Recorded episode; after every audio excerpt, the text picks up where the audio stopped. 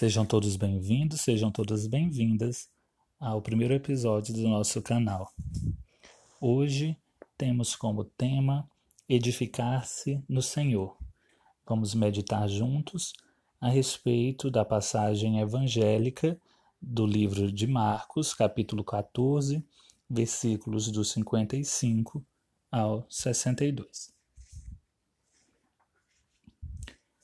Os sumos sacerdotes e todo o conselho procuravam um testemunho contra Jesus para o condenarem à morte, mas não o encontravam. Muitos testemunharam falsamente contra ele, mas os testemunhos não eram coincidentes. E alguns ergueram-se e proferiram contra ele este falso testemunho, dizendo que: Ouvimos-lo falar, demolirei este templo construído pela mão dos homens e em três dias edificarei outro, que não será feito pela mão dos homens. Mas nem assim o depoimento deles concordava. Levantando-se o sumo sacerdote no meio deles, interrogou Jesus, dizendo: Não respondes nada ao que estes testemunham contra ti? Mas ele continuava em silêncio e nada respondia. De novo interrogou o sumo sacerdote: Tu és o Cristo, o Filho do Bendito?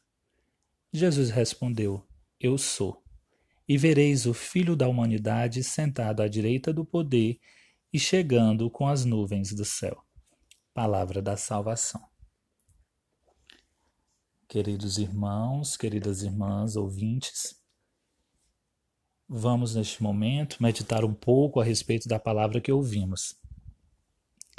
Nessa passagem do Evangelho, observamos que Jesus é interrogado e uma das acusações que são feitas contra ele diz respeito à afirmação é, sobre o Templo de Jerusalém, que nós encontramos na passagem, em várias passagens evangélicas, mas é, ainda no próprio Evangelho de Marcos, encontramos no capítulo 13, nos versículos 1 e 2, os discípulos, ao passar diante do Templo de Jerusalém, dizem: Mestre, vê que pedras e que construções. Né?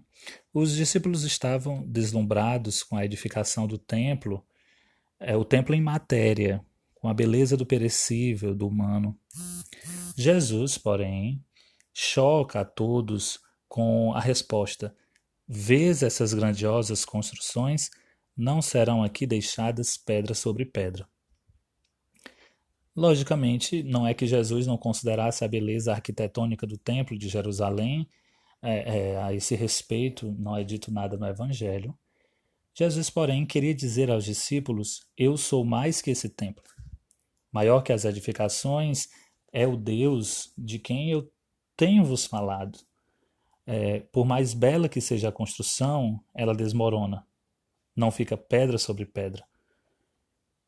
No Evangelho de Lucas, no capítulo 21, versículo 5, a respeito dessa mesma passagem, o templo é descrito da seguinte forma: estava adornado de belas pedras e de ofertas votivas. A preocupação humana, a beleza humana, as riquezas, nada disso se alinha à verdadeira beleza, à verdadeira riqueza a qual Jesus falava, a qual Jesus se referia de que Jesus falava. A edificação mais bela e mais duradoura é aquela que se sustenta no Senhor. No Salmo 127, o salmista nos diz: Se o Senhor não edificar a casa, em vão trabalham os que a edificam. Se o Senhor não fortificar seus muros, em vão vigiam os sentinelas. Está no Senhor, encontrar nele força é o que realmente nos surpreende. Não a matéria, não as joias, não as ofertas, mas o estar no Senhor. Diversas vezes Jesus recorre a essa metáfora da edificação. Em Mateus, por exemplo, no capítulo 7, nos versículos 24 e 25, Jesus nos diz: Aquele que ouve as minhas palavras é semelhante ao homem prudente que construiu a sua casa em cima da rocha. E caiu a chuva, e vieram os rios, e sopraram os ventos, e desabaram contra aquela casa, mas ela não ruiu. É essa a fortaleza dos que constroem, daqueles que se edificam no Senhor. a fortaleza de estar alicerçado na rocha firme, que não olha para o que temos, para as belezas que possuímos, para nenhuma matéria perecível, mas para a nossa força, nossa fé. A força e a fé daqueles que confiam em Deus é provada sempre na verdade. A verdade nos dá confiança. Na passagem do evangelho que lemos, o sumo sacerdote pergunta a Jesus: Não respondes nada do que estes testemunham contra ti? Jesus nada respondia. Jesus nos ensina que a verdade ecoa até no silêncio. A verdade de Jesus é prudente, é corajosa. Ao ser novamente interrogado, Tu és o Cristo, filho do bendito? Jesus não hesita em responder: Eu sou. Assim, curto, direto. Eu sou. Esta é a certeza de quem está edificado na rocha da verdade. Jesus sabe disso e não se desespera. No Evangelho de João, a respeito da mesma passagem do templo, Jesus é muito mais enfático. Destruí esse templo e em três dias o levantarei. Ressalta o Evangelho de João. Jesus falava do templo do seu corpo. Nesse relato, o evangelista toma cuidado em fazer esta observação. Na ressurreição, os discípulos parecem esquecer dessa esperança, dessa certeza, dessa confiança, dessa rocha em que estavam alicerçados. Os discípulos, nos primeiros dias da morte de Jesus, encontravam tristes, se encontravam abatidos. Na passagem de Emaús, por exemplo, em que os discípulos caminhavam sozinhos, desolados, entristecidos, o Senhor vai ao encontro dos discípulos o Senhor conversa com eles. O Senhor parte o pão com eles. Ele conhece nossa fragilidade e vai a nosso encontro. Assim é Jesus. Ele sabe que, embora estejamos edificados na rocha, as tempestades vêm e é Ele quem nos sustenta. Então Ele vai ao nosso encontro, não nos deixa cair, não nos deixa perecer. Ele é a nossa esperança que possamos ter a coragem e a prudência de edificarmos no Senhor. Ele nos sustenta e conhece a nossa fraqueza, mesmo com as chuvas, com os ventos, com as tempestades, mesmo abalados, ele vem ao nosso encontro e não nos deixa cair.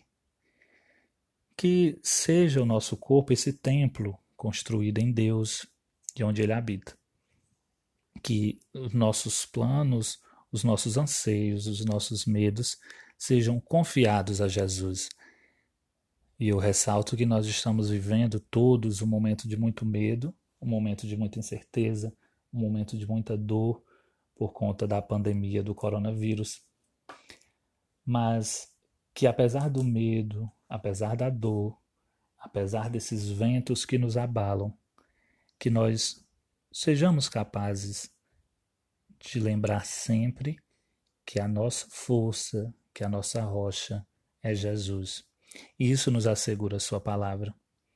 Que nós sejamos sempre esse homem prudente, construídos com a fé edificada na rocha. Que lembremos sempre que os nossos planos, uma vez que estão em Deus, eles, embora se abalem, não são destruídos. Se o Senhor edificar a casa, é firme, e essa casa é a nossa vida, pois a nossa vida, o mistério da nossa fé, é a palavra de Deus, é a ressurreição.